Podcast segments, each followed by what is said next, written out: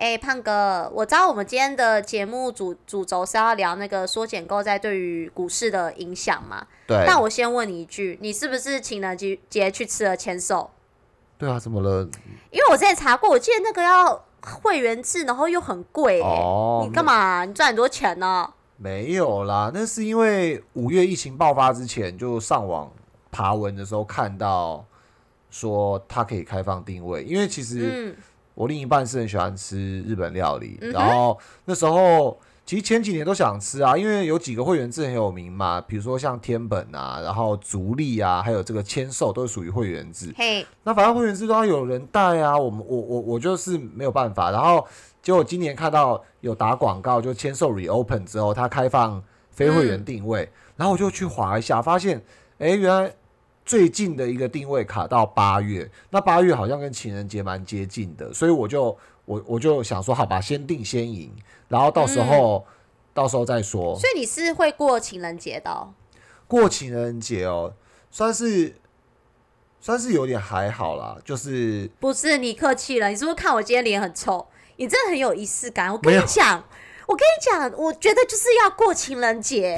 你知道，一年有三个情人节是很多没有错，可说多也不多。嗯，对，因为我就跟我另一半说，哎，情人节你要带我去吃什么？他回我说。为什么今一年有三个？为什么今年的我们今年就不要过了？我就说你 这三小不是，我想在在讲什么？为什么？然后他就说这些都是生人的把戏，我们不用去过。然后我就 有像蜡笔小新哦，没有像我，我就我就说那好，那我去找餐厅，我们还是要一点仪式感。对，在一起这么久，没有一点仪式感，我们就去吃个好吃的这样子。然后。他就一直打死不要，后来我就发现，我先问你，你去吃那个签售是全部都是你掏掏掏钱吗？就是从你口袋掏钱，你没有给另一半付钱？诶，这个时候好像不应该回答。没关系，你就老实一点。就就当当然是男生付钱。好，没关系，这就算。我就跟他说你怎么了，他都不回我，我就说好，那我们就去吃。而且我找的不是那种很贵的。后来我追根究底才发现，原来是他最近投资了很多。台股或美股，然后钱卡在股市里，然后他以为要讨拍，我更火，我就说你你怎么会把所有的钱都投到股市里？你应该要留一块三分之一的钱放在我们的生活品质上。过节就该过节，出去玩就该出去玩。我金呢？对，不不是，你先听我讲啊，就是该出去玩。你怎么 可以把钱全部丢到股市里？然后你现在说你现在没有钱跟我去过节？对我又没有叫你付钱，然后我就想，我就心里 always 说。我不会可怜你投资赔钱，我只会说到底关我屁事。我怎么不能去过哦？没有啊，因为我觉得你不会投资就不要投资啊！你把我们的吃要吃饭、出去玩的钱都投入在里面干嘛？而且我有没有叫你付钱？连自己的都付不起。哦，这个倒是有一点。对啊。可可是他可能想过，其实他就因为他自己可以接受，不用不用那个啊。没有，我们在一起这么久，我们一直都有在过情人节。我还跟他说我很喜欢过节，啊，就给我今年没有过，而且在一起那么久，突然跟我说干嘛过节？不是听了会觉得很火大。就平常假设没在接送你的，突然不接送你了啊，不，平常有都有在接送你的，突然今天不接送你了，就觉得他变了，一定发生什么事。哇，女人心思很复杂，没有是缜密，不是复杂，是细腻。哦，没事啦，男生算了，男男生有男生的没事没事，康档，我们今天就可以好好的去聊我们的主题，没关系。我只是突然想到情人节刚过而已，对，哎，保重身子啊。好的，好的。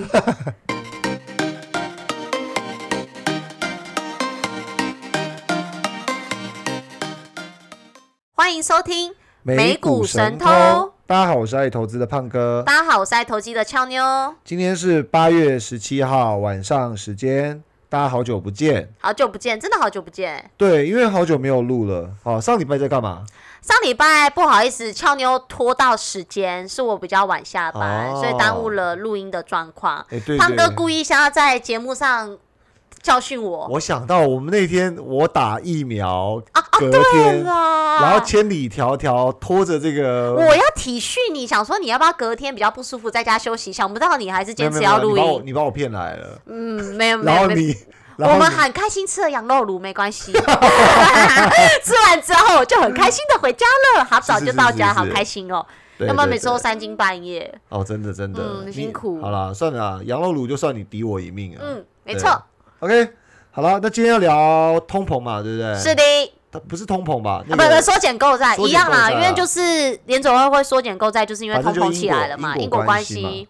对啊，那开场这个是怎么回事？看这个就突然想到那个前几天是情人节，然后又看到你打卡现实动态，我更不爽。哦对，以后不要乱打卡，吃就吃，低调的吃。其实我是嗯，那个允许分享现实动态啦，就是不是我，其实不是我打，因为我一般不太打卡的。哦对了，你其实很少打，所以看到你打就更不爽啊！就不要在情人节放闪。OK，那话说，其实其实股市下跌不是大家愿意的嘛，对不对？但我觉得资金控管你就是要做好啊，谁管你？你你哦股市下跌，你自己有另一部分钱不能影响到你跟另一半的生活品质嘛？哦，现在还在气头上哦。但但会不会这样子 少了一点什么同理心之类的？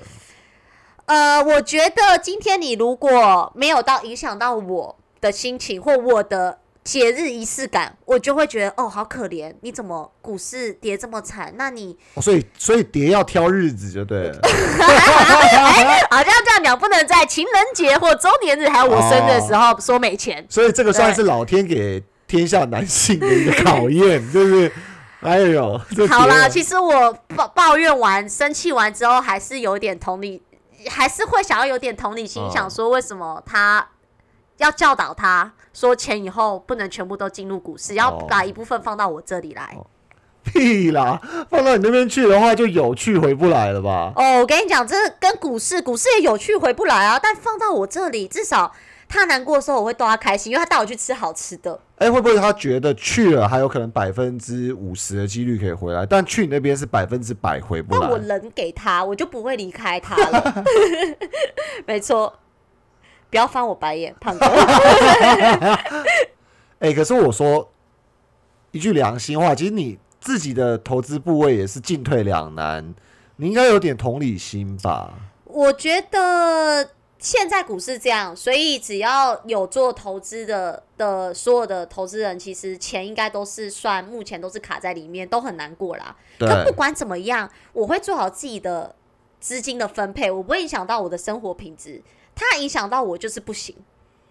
呃，你的立场我是懂啦，但是，但我觉得你另一半收入应该没有你那么高吧？我觉得，我觉得也不能这样讲啦。你这样讲听起来，那个听众会不会觉得我可是？可可是真的是这样啊，就是因为我觉得他如果收入没有那么高，然后又想靠投资产生一些未来性嘛，嗯，可是我今天站在我的角度，我觉得不管收入高不高，我说自己的本业收入高不高，我觉得我们都是想要赚取额外的财富，就是从投资开始。可是投资的地方赚嘛，就是那个市场的钱。对对，只是说我说分配角度，不管我一个月薪水是三万块还是三十万。我觉得就是一个资金分配的问题，因为你本来就应该会有三分之一的钱是你要缴一些贷款，或者是你要去生活开销，你不可能看到股市好就全部一百趴钱都进入股市吧？你怎么知道我这个股市会一直上去？哎、我小时候也有这样过、哎，那是你小时候可能那时候你没有什么人要照顾啊，你三餐吃面包也可以，你还不懂人间的美味啊，食物的美味啊。对，因为我气没有，搞不他是气在没有，我只是想说，搞不好那时候也有一个像这样子，像你现在这样状态的前女友。这哎哎被被大家知道变前女友了，是不是？我刚刚我刚刚前面在叙述我某一任男友的状况，因为我觉得我气不是气他说不带我去吃大餐，不花很多钱在我身上，我觉得嗯。他应该要好好做好自己的资金控管，资金控管。对，因为你不可能就赌一把把身家都赔进去，然后对。你平常应该要过的生活的模式，就比如说三餐都有肉可以吃，现在变三餐都没有肉可以吃啊，影响肉最近变很贵、我知道菜也变很贵啊，就 通膨上来嘛。对啊。对啊，我觉得通膨上来真的是让钱都缩水了啦。可是就变得是说，还是要去找想办法去赚取更多的钱。我觉得，可我觉得开源比节流重要。我从头到尾都觉得开源比节流重要，所以我是很认同资金一定要进入到金融市场找额外的机会。嗯，对啊，那本来在我觉得在历史上，在联准会缩减购债的前后，本来市场就会比较震荡嘛，因为我觉得这就是一个是啦，景气复苏应该会经历过的一个阶段。对啊，因为去年算史无前例，因为第一次有 有 COVID nineteen 这东西啊，那联总会就是紧急出手来救市，他把这个呃原本差不多两 percent 以上的这个利息一下子就降到零至零点二五，趋近于零了啦。对，那同时呃就一直买回这个呃自己的那个政府公债，嗯，哦，来间接的为市场注入流动性，所以现在大家在讲的这个购债规模就是。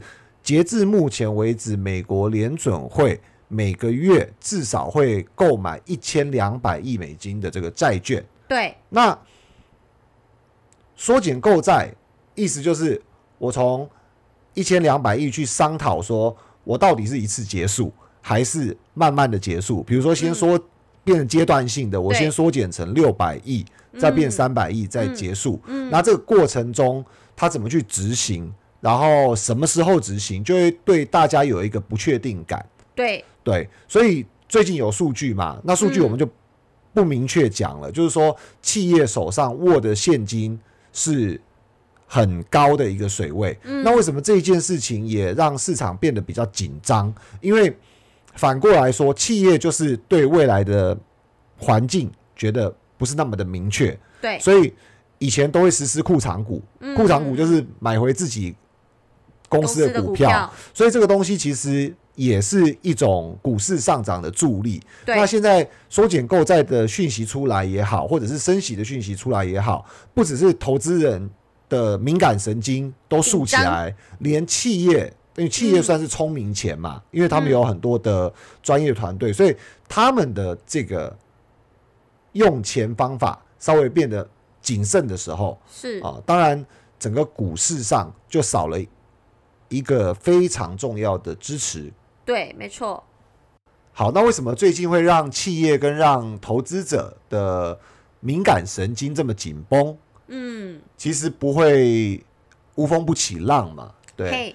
所以，呃，最近想必大家看到新闻，也知道很多官员都加入 taper，就是缩减购债的这个行列。嗯，呃，首先。是这个美国 Fed，就是这个联准会的这个理事啊，Christopher Waller，他跟这个呃 Kaplan，Kaplan 就是那个 Dallas，就是达拉斯联邦准备银行的总裁 Robert Kaplan，他们两个想法是一致的。他们觉得说，今年九月向市场宣布缩减购债的规模，然后十月就开始做了。哦，所以九月缩，十月做很近嘛，因为现在都已经八月了，所以这个是一个紧张因素。那当然不止他嘛，还有那个 Richmond。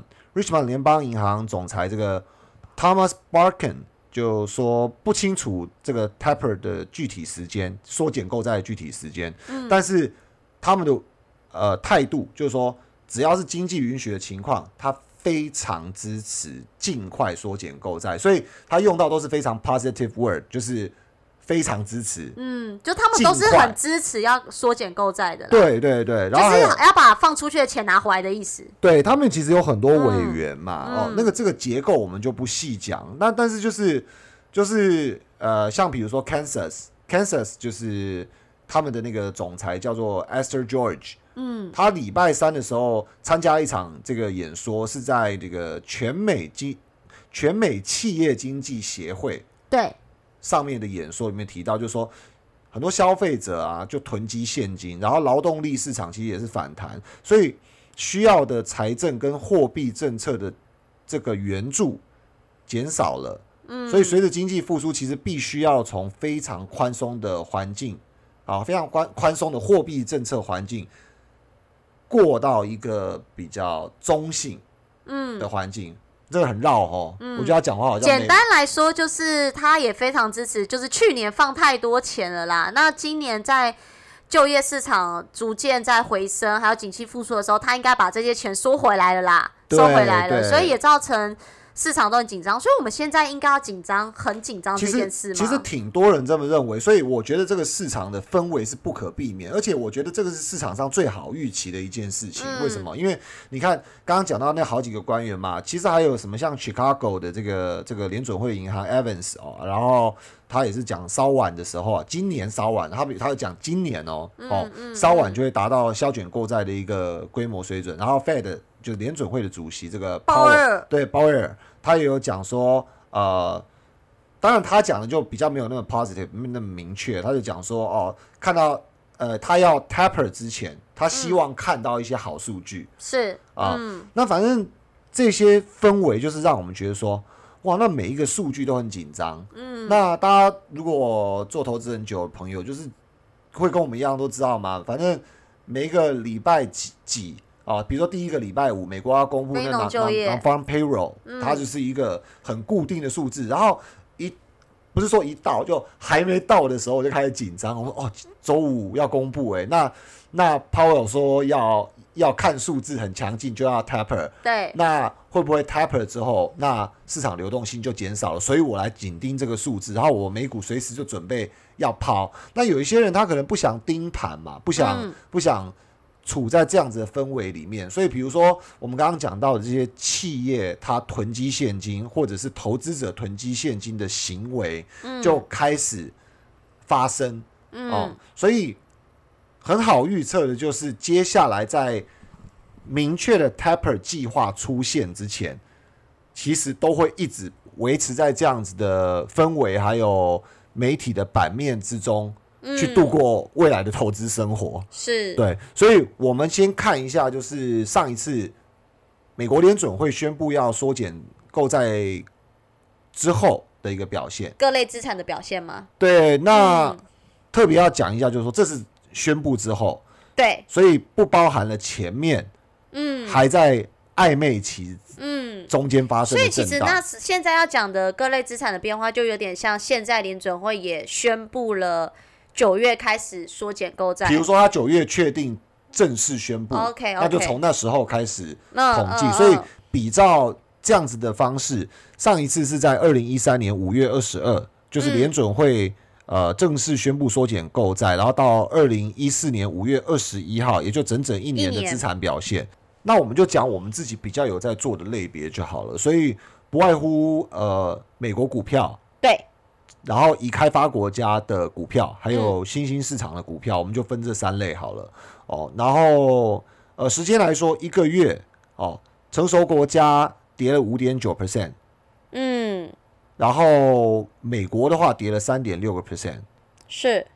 新兴市场股票震荡当然最大，就跌了十三点六 percent，嗯，那如果把时间拉长一点点到三个月的话，美国其实已经回稳了，就。回到正报酬已经回到零点六哦，啊，那其他已开发国家也回到负零点四，嗯啊，所以相对就缩减了许多。那新兴市场的股票就要比较大的过渡期，好，当然它汇率的影响还是比较大，所以它还在负十一 percent，这个是宣布之后三个月。嗯，那我们直接跳过六个月好了，我们看十二个月。十二个月来讲的话，就是说宣布购债规模十二个月后，美国股票。上涨了十六点八 percent 哦，已开发国家上涨了十四点八 percent，嗯，那新兴市场的股票呢，则上涨了二点零 percent，嗯，所以简单来说就是。呃，在缩减购在刚宣布的时候，股市都是会比较恐慌，是先跌前期啦，就大概一到三个月嘛。对。可是，在大概六个月到十二个月，比较看听刚刚胖哥的叙述，就是可以比较看到说，像已开发国家的股票，或者是美国股票这种比较偏成熟国家，其实都回到了正报酬。那新市场国家等于是就变小负啦，从跌双位数到别跌个位数嘛。对，我觉得这个跟。本身的这个进出口状况，还有汇率汇率关系，嗯，其实影响比较大。所以当然前面几次的这个缩减购债，一定不外乎都稍微面临到一些资金回流美国。所以对美金转强，对美金转强的背景之中，其实大家只要知道，就是说，不管我我是哪一国的公司，其实都很流行到美国去 IPO，或者是发行债券去筹资。简单来讲，就是我用我的名声跟信用啊，还有营收的数字表现，我去那边卖股票换钱，或卖债券换钱嘛。对对，那我欠的是美元债，对，所以。只要美元一走强的时候，我的债务相对就提高了。是啊，所以新市场它的这个修复期间，在历史上显示是稍微比较长一点点。对，那成熟国家相对来讲，它就在呃三到六个月之后就慢慢进入正正报酬，所以把这个中间所经历到的下跌修正就已经 recover 回来了。哦，那前提是。前提是这个市场要跟之前二零一三年处于同样的状况，就是呃，它经历完复苏期之后，它还在持续的成长，是，然后最后走到很很繁很繁荣的一个情情形。那我比较想问的问题就是，呃，胖哥觉得以目前市场的状况跟联准会要宣布开始缩减购债的情形，是跟二零一三年是一样的市场状况吗？历史会？重演嘛，有可能就是我们现在只要撑过这个阶段，最终股市是有上涨的空间。如果是我来回答这一题的话，我觉得很不一样。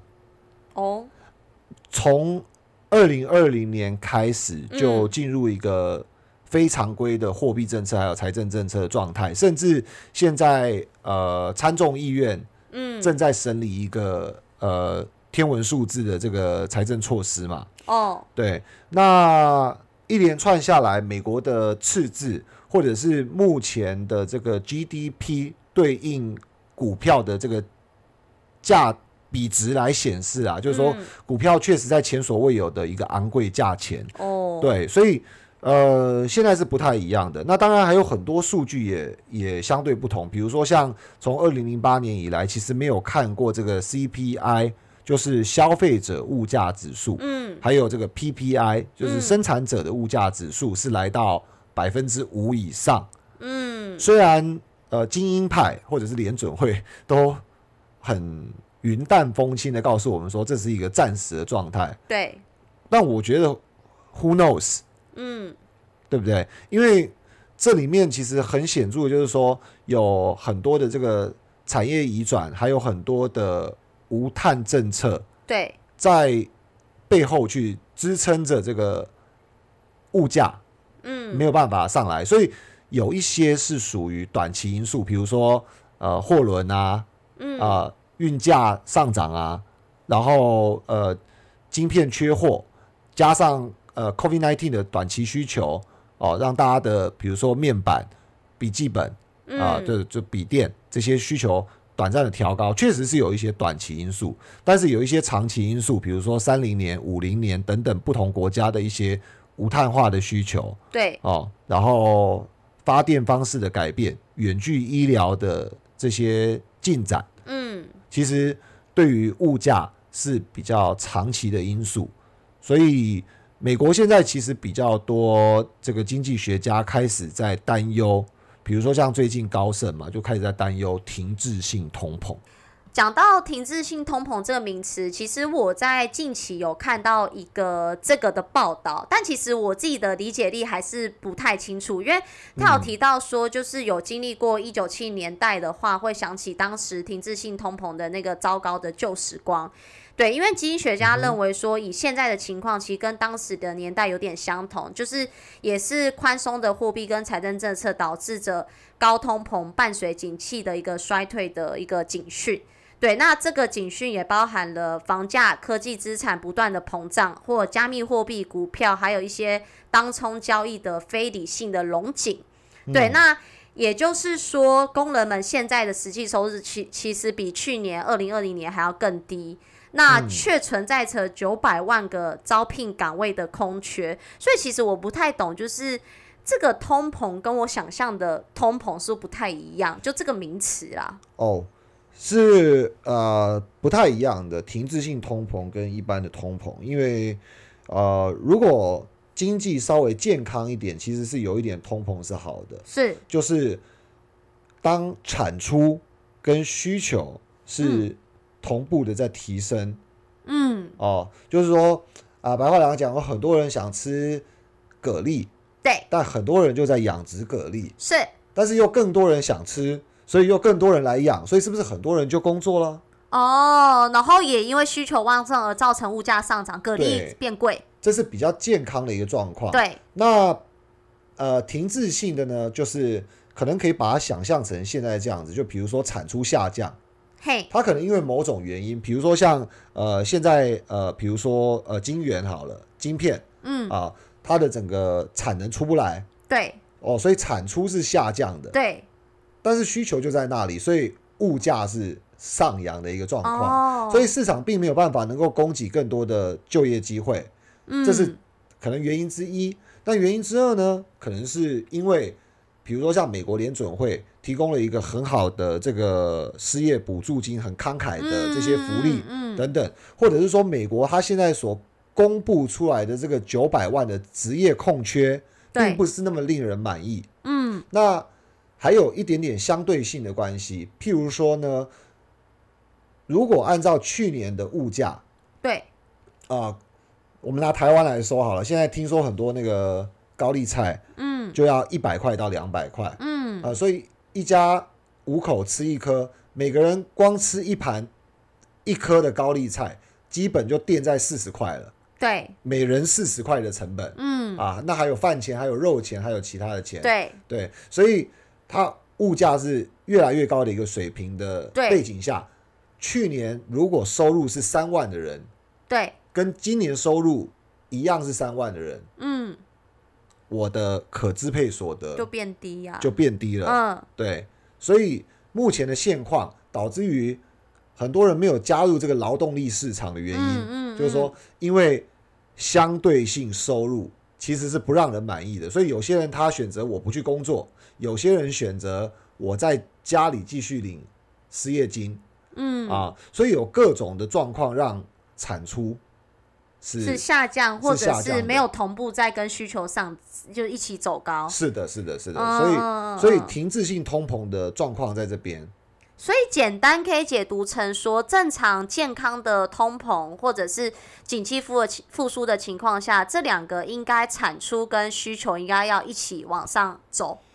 对可是停滞性通膨是需求在那，所以我的通膨越来越高，可是我的产出、我的经济劳动力或活动力却是下降或停滞在那的，对，所以这个并不会造成景气的好转或是的，它就是比较没有在流动。是，所以这个也是胖哥认为说，这个在跟二零一三年当时的状况是比较不一样的。对，所以你看，像嗯最近、呃，尤其台股的投资者，其实就会有一些感觉，嗯。因为运价是很贵的，然后货柜还是很缺嗯，啊，可是实际上通货并不那么的流流动，是不，那么的快速。嗯，对，哦，常常看到船卡在哪，港口港口塞爆啊、嗯等等的，还有一些、呃断船的一些状况嗯，啊、所以没有那么多的工作，没有那么多的可支配所得，当然也减少了消费力。那这个东西其实会影响的，就是大家消费的意愿。对，啊，所以当然这个整个是一条链的，嗯所以嗯，企业相关的，对，所以企业的思考也很简单，就是说，啊，反正我也没，我也没原料。对，啊。我们刚刚讲到其中一个因素是原料嘛，所以我也没原料，那我就不买原料了。对，啊，或者是我就定在那边，但是实际上我就也拿不到货，对，那也不生产。对，啊。生产了之后呢，也货柜也塞爆，或者是运价也太贵，嗯，所以暂时也出不去，或者是货也比较 delay 的交到消费者手上。嗯，啊，所以整个循环是不，是一个正向的循环啦，就也没有加气加快景气复苏对，是。变慢的，所以嗯。大家干脆 can cancel 那个订单了，嗯嗯。对不对？嗯，等到整个反正都拿不到嘛，那我嗯不要定啦，我等到物价下来的时候，嗯我再来定嘛。所以这个就是所谓我们讲文言的，就是把停滞性通膨呃，就停滞性通膨的这些隐忧哦，就就浮现了。嗯对，所以呃，回到俏妞刚刚提到，就是说二零一三年的状况会不会复制在今年的市场？我觉得，身为投资者，其实需要做更谨慎的判断。那当然，这个谨慎判断的背后，就会牵涉到更严格的资金控管。所以，我觉得，呃，俏妞的这个嗯 感情，哎，又回到了 前男友的感情。感情，刚刚那个到底是现任还是前任啊？前任。前任，哎，不是情人节刚过吗？嗯，啊，像不小心挖到了什么隐私哦。好了，算了啊，这这个破绽有点太明显了。嗯，好了，那我就不要再窥探你的隐私。谢谢。所以胖哥的总结就是，我们都是被智障害的嘛，所以也不要太责难对方啊。你你你气归气，但你不要这样子骂那个智。智障人身攻击，不是，我是要当神话一姐。我的智障指的是停滞性通货膨胀，简称智障。你干嘛那么激动啊？反正呢，我现在就是不相信任何的媒体跟联准会。从年初到现在都跟我们说通膨只是暂时的，但现在物价指数根本没有看到有放缓的迹象，而且持续攀高已长达半年以上的时间。所以到底是联准会误判？还是瞒天的大骗局呢？啊，又有对对，所有投资者或至少对我来讲已经不那么重要。重要的是，眼尖的我看见一则新闻。他跟我一样关心这个智障。高盛集团宣布将美国第三季 GDP 增长预期从此前的八点五个 percent 大幅下调至五点五个 percent，同时将二零二一年全年 GDP 增长预期从此前的六点四个 percent 下调至六个 percent，预计二零二二年美国全年经济增长四点五个 percent。同时警告，Delta 病毒对经济和通膨的影响比我们预期的更严峻，消费者支出和生产都受到了冲击。八月份餐饮、旅游和其他服务支出可能会下降，不过我们预计下降的幅度不会太大，也不会太长。生产仍然受到供应中断的影响，尤其是在汽车行业，这可能意味着第三季度的库存重建会减少。这是高盛短短三周里第二次下调美国经济增长预期。上个月，高盛下调了美国二零二一年下半年的消费增长预期，导致第三季度和第四季度的 GDP 增长预期分别下调一个 percent 至八点五 percent 和五个 percent。同时，预计美国通膨将会加剧，汽车、电子产品、食品服务价格将进一步走高。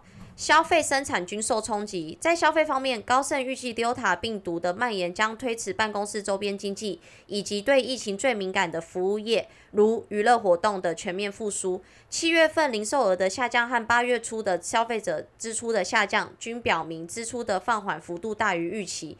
一些前瞻性的指标也显示，服务业支出将进一步回落。例如，美国线上餐厅预订服务公司 Open Table 的数据显示。自七月底以来，美国餐厅预订数量下降了约七个 percent，旅游公司报告取消的数量也增加，预订数量略有下降。在生产方面，高盛指出，疫情复燃延长了供给应中断，推迟了工厂活动的全面反弹。第二季度生产停滞导致库存下降超过预期，贸易逆差扩大，这是导致第二季度 GDP 增长最终令人失望的主要原因。高盛表示，本以为生产的反弹和库存的恢复，尤其是汽车制造商，似乎有可能提振第三季度的增长。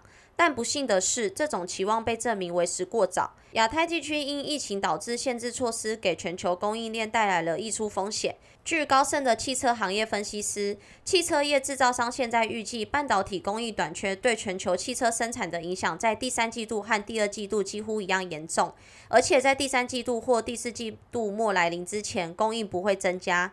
高盛指出，这样意味着美国原来的第三季度汽车生产计划过于乐观，因此将第三季度的库存累积预期从八百二十亿美元下调至三百二十亿美元。美国通膨或加剧。在高盛下调美国经济增长预期的同时，还调高了对不断飙升的通膨预期。高盛目前预计到二零二一年底，美国核心个人消费支出（简称 PCE） 同比通膨率将达到三点七五个 percent，到二零二二年底将回落至两个 percent。高盛表示，疫情对供应链的影响可能在短期内推高一些耐用品的价格，而正是这些商品的价格走高，加剧了今年美国的通膨形势。由于持续的汽车生产问题，高盛预计新车库存可能降至约一百万辆。较疫情前水平下降了七十个 percent 以上。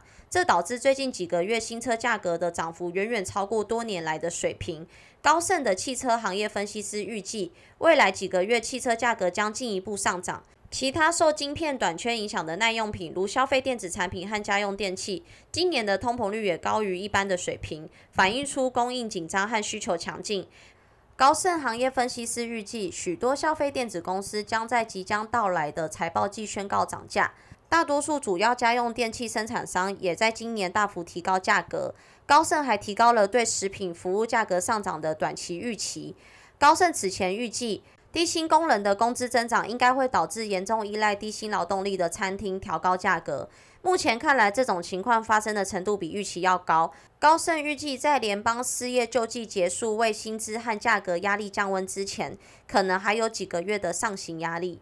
好，如果你们听得很辛苦，也像我读的一样辛苦的话，大家只要知道高盛这篇报道就是在讲智障，然后整篇文最后一句就是告诉我们，这个智障还是会持续数个月。好的，其实不止高盛提到美国有这个智障，其实嗯，全世界好像出现智障了啊，很多国家出现智障，应该这么说。嗯，譬如像最近呃频频升息的一些新兴国家，比方说像俄罗斯。还有巴西，他们都遇到了一个智障，嗯的情况。好，那台湾这边的话，因为五月进入疫情，现在疫情相对的比较缓和。但是其实国泰世华的首席经济学家林启超他也有解释，就是说这个物价上涨啊，在他的分析里头是有阶级之分的。他觉得穷人对通膨的感受比有钱人还要更强烈。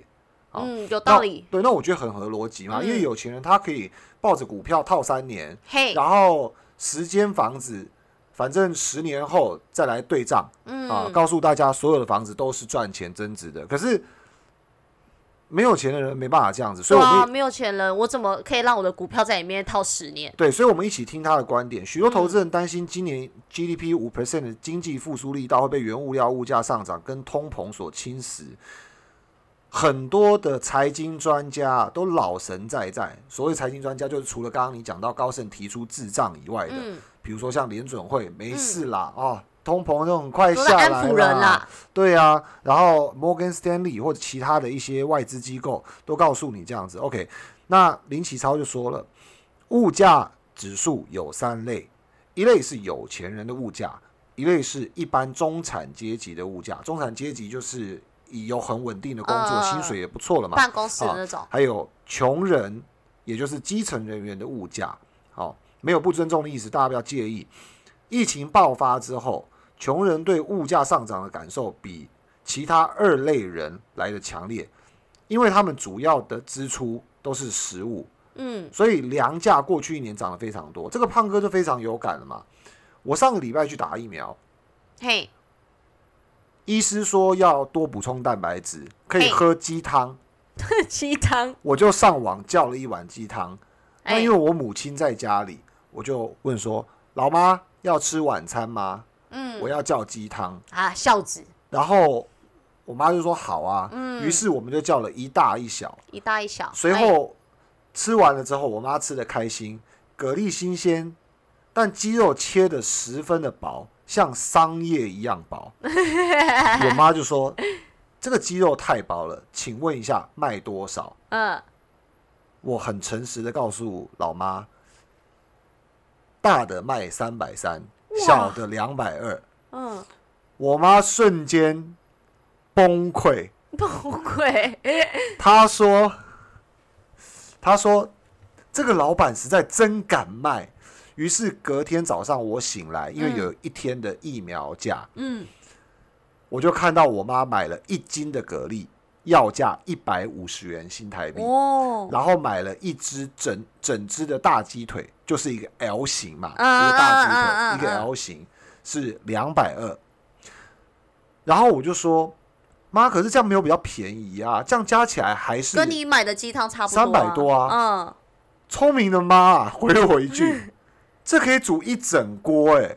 后来我跟我妈还有我弟就三个人吃那锅鸡汤，吃了一星期。一星期？对。那我们还是要回到主轴上。为什么我妈这么厉害呢？因为我们就是属于基层人员，我们的家庭就属于基层人员，所以我们主要支出就是食物。对，基层人员如果不开源节流，嗯后面两个字节流，嗯，我又没有开源的手段，对，或者是说开源在有钱人的世界，比如说像联准会、摩根斯丹利这些华尔街投资银行里头这么的易如反掌，那如果是这样的话，大家都是富人了嘛，对不对？对所以开源的这个这个机会，或者是开源的这个呃速度。还是管道不那么多、不那么快的一个状况下，那只能节流啊。对了，对，所以这个呃林启超他就是这个国泰世华首席分析师，他就提到一个分析数据：联合信用卡中心对收入与餐饮刷卡的交叉分析，充分可以看出台湾也是跟世界一样属于 M 型社会。从刷卡用餐笔数的角度来看，年收入不到五十万的民众跟去年一样，都刷了一千四百八十万笔。哦，看数量好像蛮大的，但是平均金额哦降低了百分之十以上、哦啊。那年收入在一百七十五万到两百万以上者，消费不受物价影响，并且消费的频率反而增加了十到十二 percent。对嘛？所以这个智障对于股市的影响很大啊，就像企业它不增聘员工了，然后就没有了，就等于是我们没有就业机会，没有就业机会，我就没有钱，没有对钱，我要怎么再投入市场？又不像去年一样，我可以一直滚动式报酬的，一直滚滚滚滚进去。对，或者是说企业它现在因为企业的钱是属于聪明钱，嗯所以它也不增加投资。虽然对它满满的现金，他不增加投资之外，他也不实施库藏股，不买回自家股票。嗯，所以股票其实面临了两种动能的停滞，就是一种是基层人民的停滞，另外一种是聪明钱的停滞。所以其实英雄所见略同嘛，像远在美国的高盛跟台湾这边国泰的首席分析师都有提到这个的目前这个的智障的问题嘛，所以这也是为什么联准会一直提前宣布要去做缩减购债，或者是一直要去提前升息的原因嘛。对，那也这也是一个联准会给我们的方向性，就是说，因为其实历史以来对付智障一直不是一个很容易的事情，政府很难靠一个单一的货币政策去把这个智障消除掉。哦，因为你如果紧缩，紧缩的话，比如说像现在整个方向，哦，提高了利率，然后减少了资本的注入，那嗯企业跟投资人都会难以借钱。比如说刚刚俏妞有讲到的信贷，哦，或者是比如说企业发行债券，对他们的成本都会变高，利息都会变高嘛。那如果假设我的，比如说我我我借这个钱是用来投资股票，或者是用来开餐厅，用来开公司，那亦或者是公司发行债券去增产去投入，可是整个经营成本加大的一个情况下，经济就有可能萧条。所以紧缩并不是一个唯一的道路，甚至有可能反过来变成通缩。好、那反过来，如果假设美国联准会它不改不改变政策，它不采取其他的措施，它就一直印钞票，一直 QE，一直低利率。其实很多人觉得说，哎、那太好了啊，就跟去年一样，就我、嗯我我把把投入，把把靠股赚，市赚钱对，靠股市。赚钱。可是其实我觉得很多投资者忽略一件事情，就是说，假如我是十万规模的投资者，我一年赚了二十 percent 就赚两万。嘿，可是很有钱的人，他如果用一千万美金赚了二十个 percent，他是赚两百万美金。哦，然后物价在上涨的一个状况下，是这些有钱人他变得在更有钱了。他在资产端极端的去推升，嗯，极端的去推升。比如说在房产上面，就是一个很明显的例子。那如果假设这个住房的成本，不管是租金或者是房价不断在提高的时候，其实你多赚那两万美金，你嗯你的消费力还是下降的。所以这个如果假设要对付智障，它维持这种宽松政策的话，是会把贫富落差的这个距离更拉更大。对，更极端。嗯尤其现在是一个全球化的一个状况。哦，这个开发中的国家，大量的物资它其实控制了物价，哦，大量的这个剩余资金全部涌向新兴市场，所以导致说这种这种已开发国家的部分，它是自自身空心化，就他们注重消费，嗯。所以为什么美国它消费数据这次公布不好之后，加剧了这个跌幅，然后新兴市场疯狂在升息，嗯因为所有的通膨都注入到新兴国家，所以新兴国家的部分的话，就变成无法扭转，只好一直升，一直升，所以很有可能就导致我们刚刚讲的可能会产生通缩，所以智障的问题非常难以解决。嗯，那所以节目也到尾声了，那我们就先别管二零一三年或历年缩减购债后的股市表现，现在的股市下修或震荡，还有通膨没有明显的回落迹象，都是既定的事实。所以也提醒投资朋友不要满手持仓，不要用自己的钱去印证下跌的原因是什么，后面的冲击跟变化只会更多，不会更少。没错，所以胖哥也提供对付智障的一个投资策略。智障阶段以现金、短期债券、货币基金是最佳的组合，其次需求弹性比较小的公用事业、医疗等股票。再来部分的话，工业股，最后的部分，金融、房地产还有非必需消费股票，都是一个对抗很好的核心。所以今天跟胖哥录完这一整集，就会发现到说，近期的股市的震荡下跌，或者是卡住套牢，都是情有可原的嘛。因为就遇到联准会要 taper 啊，要升息啊。但是因为这样子心情不佳，不带女友去吃情人节大餐，这俏妞没办法接受。我是俏妞，我是胖哥，我们下集见。